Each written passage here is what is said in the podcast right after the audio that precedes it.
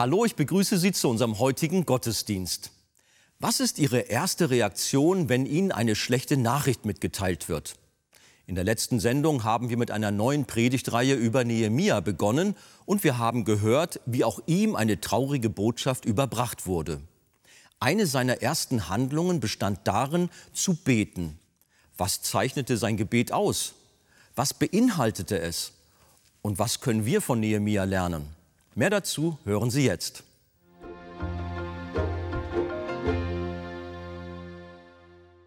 Lass uns noch mal aufstehen. Wir schauen uns den zweiten Teil des ersten Kapitels an. Nehemia Kapitel 1 von Vers 4 bis Vers 11. Und es geschah, als ich diese Worte hörte, da setzte ich mich hin und weinte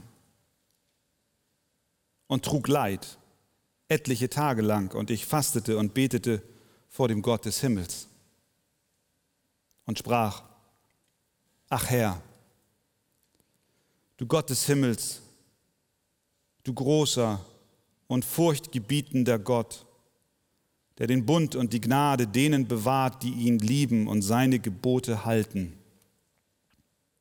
Lass doch deine Ohren aufmerksam und deine Augen offen sein, dass du auf das Gebet deines Knechtes hörst, dass ich nun vor dir bete, Tag und Nacht für die Kinder Israels, deine Knechte, und mit dem ich die Sünde der Kinder Israels bekenne, die wir an dir begangen haben.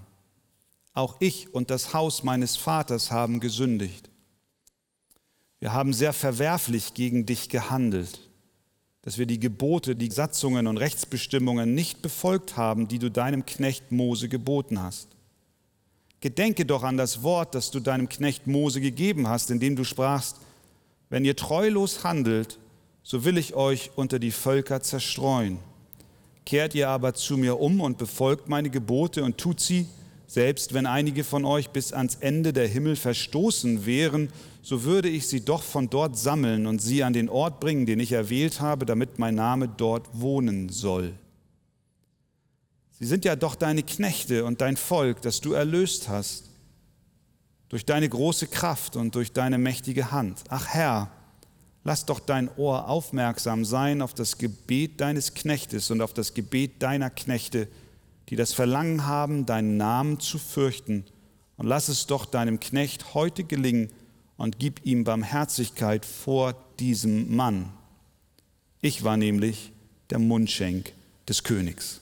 Amen. Nehmt doch gerne Platz.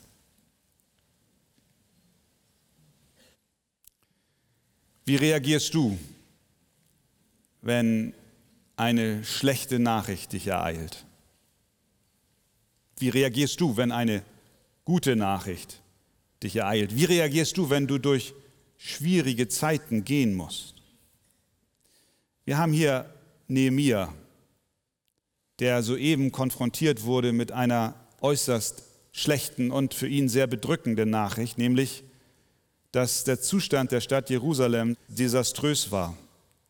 Die Stadtmauern waren kaputt, verbrannt und zerstört. Er trauerte, weil seine Brüder und Schwestern im Glauben dort in Jerusalem und der Provinz Judäa unter ständiger Gefahr und Bedrückung waren.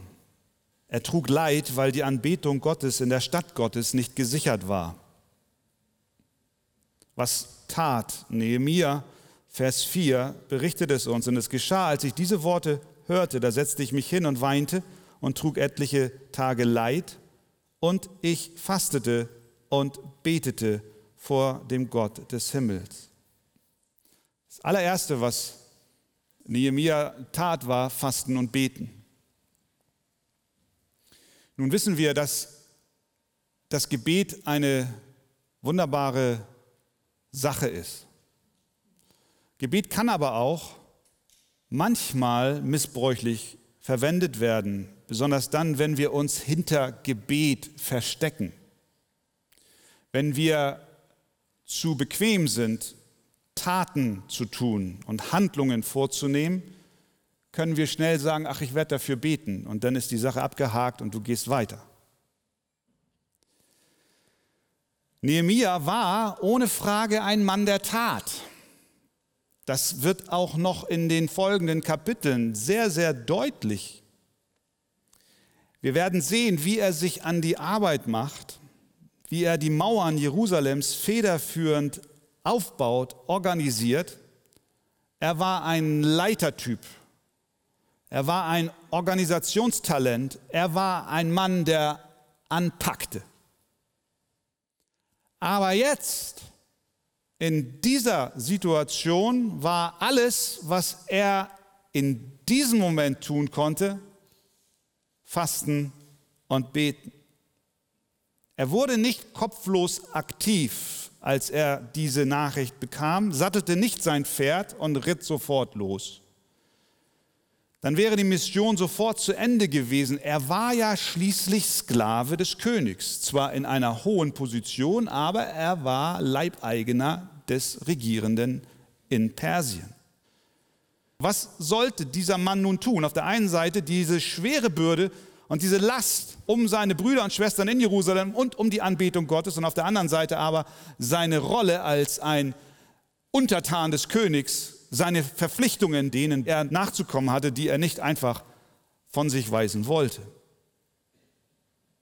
Was bleibt dir, was bleibt mir übrig in einer solchen Situation? Nehemiah ist uns ein Vorbild. Er bringt seine schwere Last vor Gott, den Allmächtigen. Nehemiah, du musst diese schwere Bürde nicht allein tragen. Lieber Bruder, liebe Schwester, wenn du eine Bürde für das Haus Gottes, die Gemeinde trägst, für deine Geschwister, für die du Sorge übernommen hast im Hauskreis, oder für die, für die du schon so lange betest, auch in seelsorgerlichen Gesprächen dich mit ihnen auseinandersetzt, um ihnen zu helfen und du manches Mal abends nach Hause kommst oder nach dem Telefonat auflegst und sagst, ich kann nicht mehr. Ich weiß keine Antwort auf diese Situation. Wenn du eine Last auf deinen Schultern verspürst für die Sache Gottes, wenn dir die Jugend in der Gemeinde so am Herzen liegt und du spürst, du musst beten, und wenn du eine Last auf deinen Schultern empfindest für deine Kinder und Kindeskinder, dass sie doch durchdringen zum Glauben, dann ist das eine Bürde, die Gott dir auf dein Herz gelegt hat.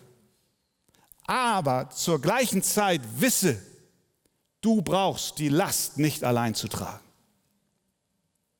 Es gibt jemanden, der stärker ist als du, dessen Schultern mehr aufnehmen können als du.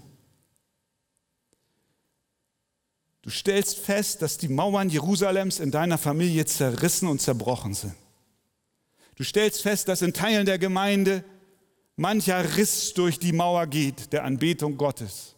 Und du leidest darunter und das ist gut, dass du leidest.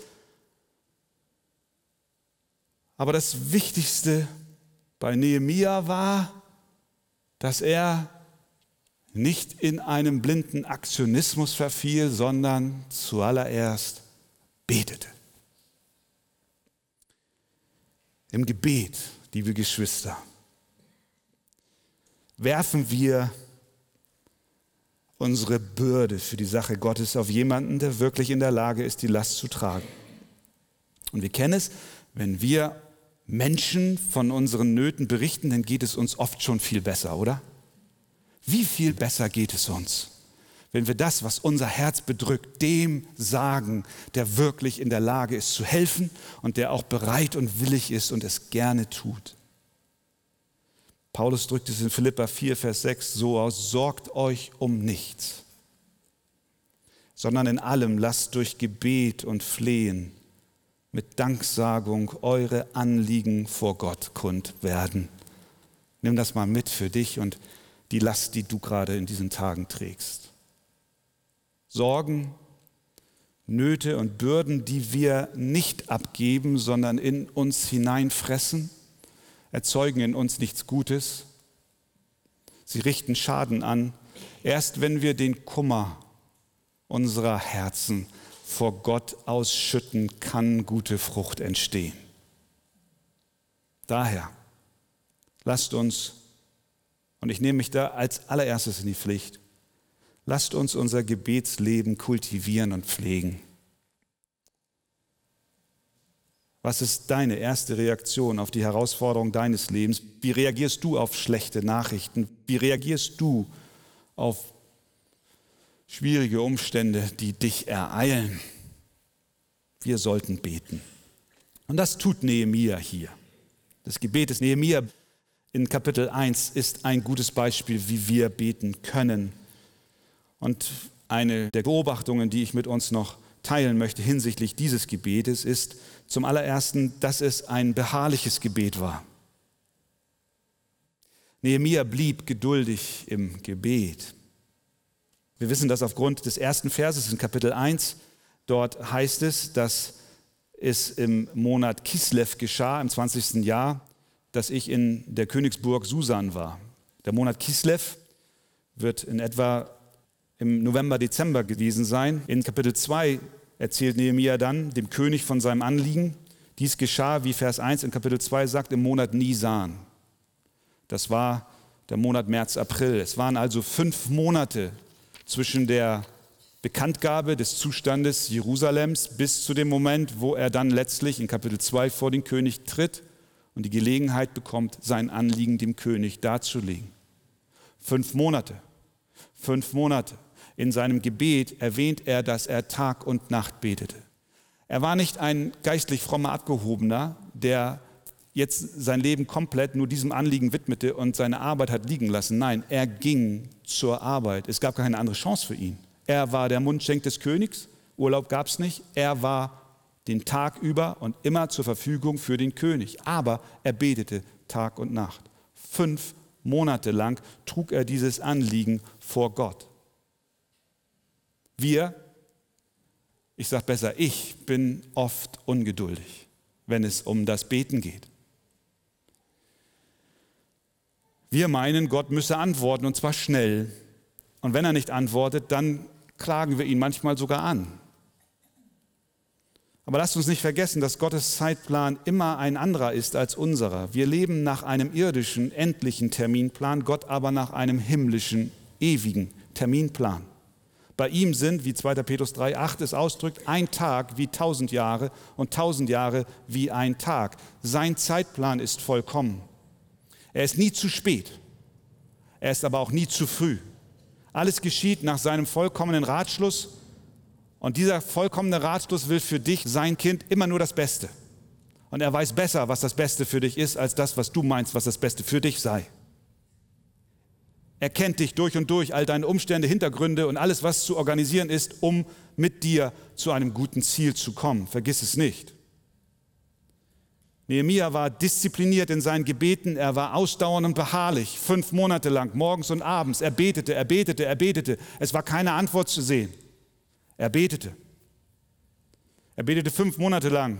Er gab nicht auf, er vergaß nicht seine Brüder und Schwestern in Jerusalem. Sein Herz war engagiert. Er wollte, dass die Anbetung Gottes in Jerusalem wiederhergestellt wird. Er hatte eine Vision von Gott auf das Herz gelegt bekommen und deswegen betete er andauernd.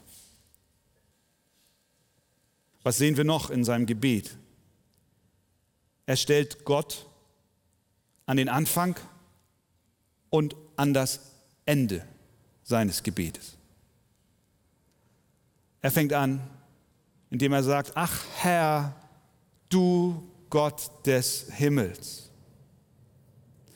Das hilft. Es hilft, wenn wir uns erinnern, wer Gott ist. Wenn du dich auf das Wort Gottes stellst und in Erinnerung rufst, was seine Verheißungen und sein Wesen und sein Charakter und seine Eigenschaften sind, dann hilft das. Weil du dann unweigerlich zu dem Punkt kommst, der beschreibt, dass Gott der Gott des Himmels ist. Der ewige Gott, der kein Anfang und kein Ende hat. Und wenn wir uns mit der Größe Gottes inmitten unserer Sorgen und Probleme beschäftigen, was passiert dann mit den Sorgen und Problemen, die uns so schwer als Last drücken? Sie werden ins rechte Licht gerückt. Je mehr wir uns fokussieren auf die Größe, Souveränität und Allmacht und Herrlichkeit und Ewigkeit Gottes, desto kleiner werden unsere Probleme und Sorgen. Der Umfang unserer Bedrückung, die Größe und das Gewicht unserer Probleme werden unweigerlich geringer. Denn um uns herum mag alles zusammenbrechen, aber Gott bleibt derselbe. Du bist der Gott des Himmels. Du bist der ewige Gott. Er ist der Gott des Himmels und diesen Ausdruck wiederholt Nehemiah an mehreren Stellen in Kapitel 2 noch mehrfach. Und auch Jesus hat uns gelehrt, so zu beten. Unser Vater im Himmel. Ich will sagen, du Herr Gott bist der über allem regierende Herrscher des Universums. Und so beginnt Nehemiah mit Gott. Und er endet auch mit Gott in Kapitel 1, Vers 11.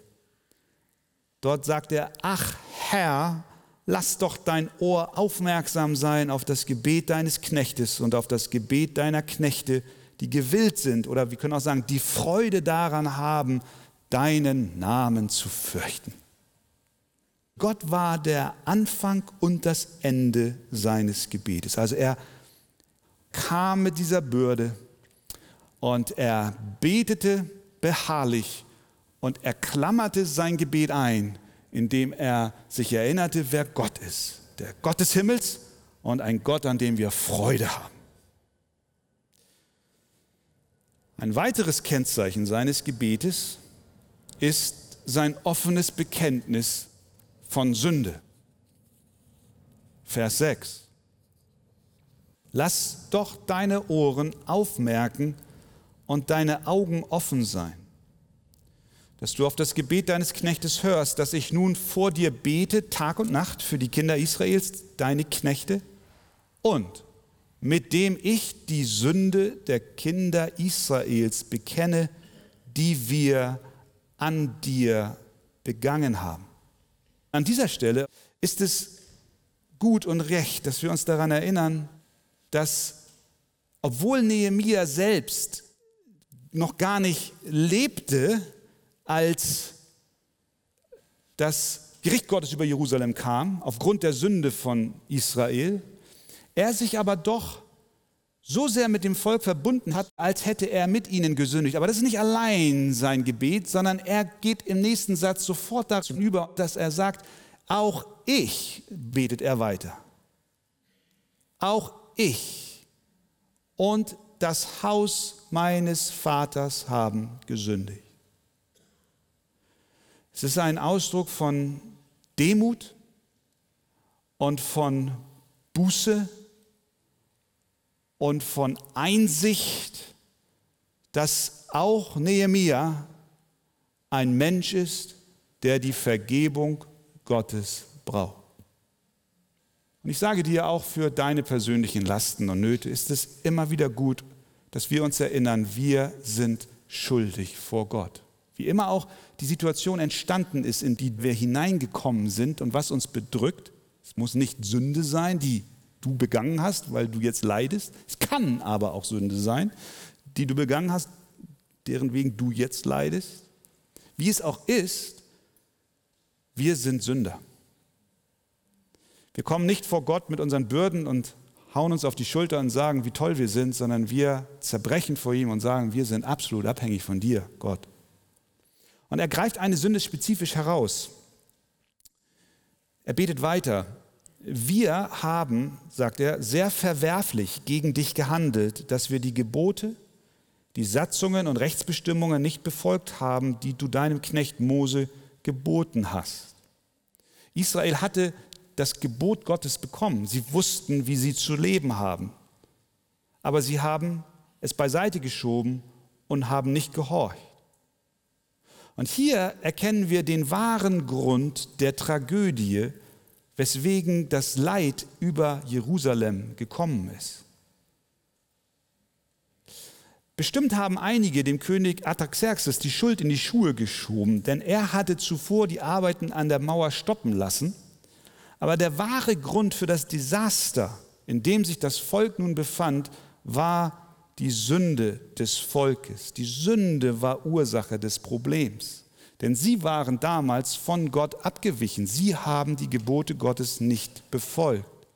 Sie haben gesagt, wir dienen lieber den fremden Göttern, obwohl Gott gesagt hat, ich bin der Herr, dein Gott, der dich aus Ägyptenland geführt hat. Du sollst keine anderen Götter haben neben mir. Das haben sie beiseite geschoben und sind den Göttern dieser Welt nachgelaufen und Gott hat Gericht angedroht und immer wieder sie zur Buße aufgefordert durch Propheten und immer und immer wieder. Sie haben nicht gehorcht und dann hat Gott das Gericht über Jerusalem kommen lassen. Nebukadnezar hat die Stadt zerstört, Tempel zerstört, Mauer zerstört und das war das Desaster. Wenn, ihr Lieben, die Sünde die Ursache von diesem Desaster war, ja, was ist dann die richtige Reaktion? Buße und Umkehr. Ich glaube, das ist auch für uns heute wichtig, nie zu vergessen. Wir müssen Buße predigen, Umkehr predigen, auch unserem Land, uns zuallererst. Wir sind alle schuldig vor Gott und brauchen die Vergebung unseres Herrn. Buße ist nötig. Oft wollen wir Segen, aber der Sünde nicht den Rücken kehren. Wir wollen Gnade, aber keine Heiligung. Nehemiah verstand, dass es ohne echte Buße und Umkehr keine Vergebung gibt. Und auch das dürfen wir und müssen wir immer wieder neu verstehen. Aber er bleibt nicht bei diesem Sündenbekenntnis, sondern, und das ist so wunderbar, er erinnert an den Bund Gottes und an die von Gott verheißenen Gnaden. Vers 8. Er betet zu Gott, den Gott des Himmels. Gedenke doch an das Wort, das du deinem Knecht Mose gegeben hast, indem du sagtest, wenn ihr treulos handelt, so will ich euch unter die Völker zerstreuen. Kehrt ihr aber zu mir um und befolgt meine Gebote und tut sie, selbst wenn einige von euch bis ans Ende der Himmel verstoßen wären, noch weiter als Babylon, so würde ich sie doch von dort sammeln und sie an den Ort bringen, den ich erwählt habe, damit mein Name dort wohnen soll. Gedenke Gott an den Bund, den du mit deinem Volk geschlossen hast Gott, du hast doch dein Volk erwählt. Du hast Israel als dein Knecht und dein Volk angenommen. Vers 10. Sie sind ja doch deine Knechte und dein Volk, das du erlöst hast durch deine große Kraft und durch deine mächtige Hand. Es ist, als wenn Nehemiah sagen will, Gott, du kannst dieses Volk nicht aufgeben, ohne dich und dein Wort zu verleugnen. Du hast es selbst verheißen, wenn sie umkehren, werde ich sie zusammenbringen von allen Enden der Welt. Das Volk hatte Pflichten zu erfüllen, sie sollten gehorsam sein, aber dies geschah und der Segen, der dann folgte, nur auf der Basis, dass sie bereits sein Volk sind. Und in dieser Weise können wir auch zuversichtlich vor den Thron Gottes treten und ihn an seine Verheißung an die Gemeinde erinnern. So wie Nehemia Gott erinnert hat an die Verheißungen, die er für Israel hatte, so dürfen wir Gott erinnern an die Verheißungen, die er für seine Gemeinde hat. Und welche Verheißungen hat er? Jesus Christus hat es selbst gesagt in Matthäus 16, 18. Ich will meine Gemeinde bauen. Und die Pforten der Hölle sollen sie nicht überwältigen. Und wenn wir die Last für die Gemeinde haben und die Last für die Sache Gottes in diesem Land und darüber hinaus, dann dürfen wir Gott erinnern, Du hast verheißen, du wirst deine Gemeinde bauen. Und das erwarten wir und glauben wir auch für Deutschland und Europa. Wie sieht es mit deinen Mauern aus? Deinen persönlichen Stadtmauern, wenn wir mal in dem Bild bleiben. Gehen wir mal weg von dem großen Bild der Gemeinde im ganzen Land und in Europa. Jetzt zum Ende der Predigt zu dir und zu mir.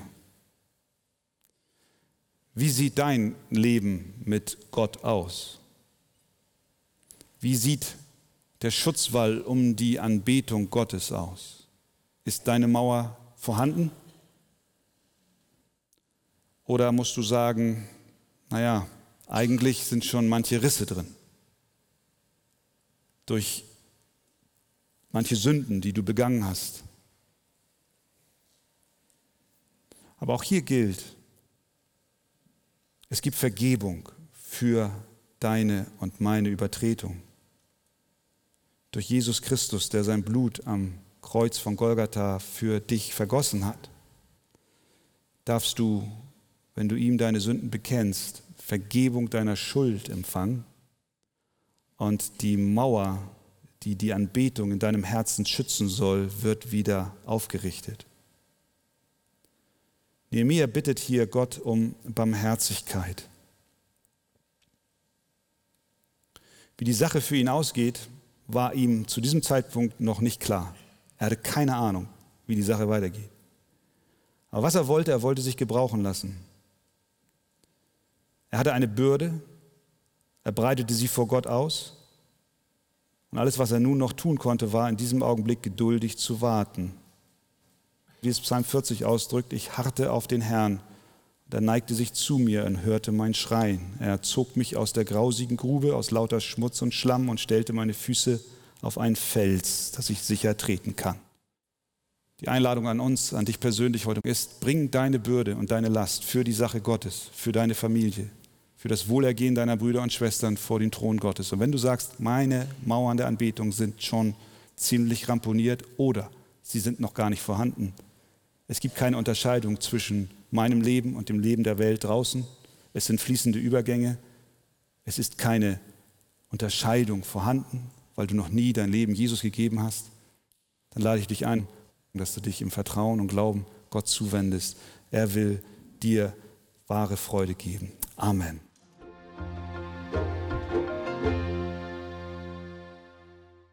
Wir dürfen im Gebet unsere Bürden und Lasten zu Gott bringen. Möchten Sie weiterführende Informationen zu diesem Thema? Dann lesen Sie in dem Buch Das Evangelium kennen und genießen vom Pastor Wolfgang Wegert das Kapitel Gebet der Sauerstoff des neuen Menschen. Ein Exemplar erhalten Sie auf Wunsch kostenlos. Wir freuen uns über jeden Kontakt zu unseren Zuschauern. Sie erreichen uns per Brief, E-Mail oder zu nachfolgenden Zeiten unter der eingeblendeten Telefonnummer. Näheres zur evangelisch reformierten Freikirche Arche finden Sie im Internet. An dieser Stelle wollen wir allen Zuschauern, die für uns beten und uns auch mit ihren Spenden helfen, ganz herzlich danken. Damit haben Sie Anteil an der Verbreitung der guten Nachricht von Jesus Christus. Über eine Spende auf die eingeblendete Kontoverbindung würden wir uns sehr freuen. Das war's für heute. Vielen Dank für Ihr Interesse.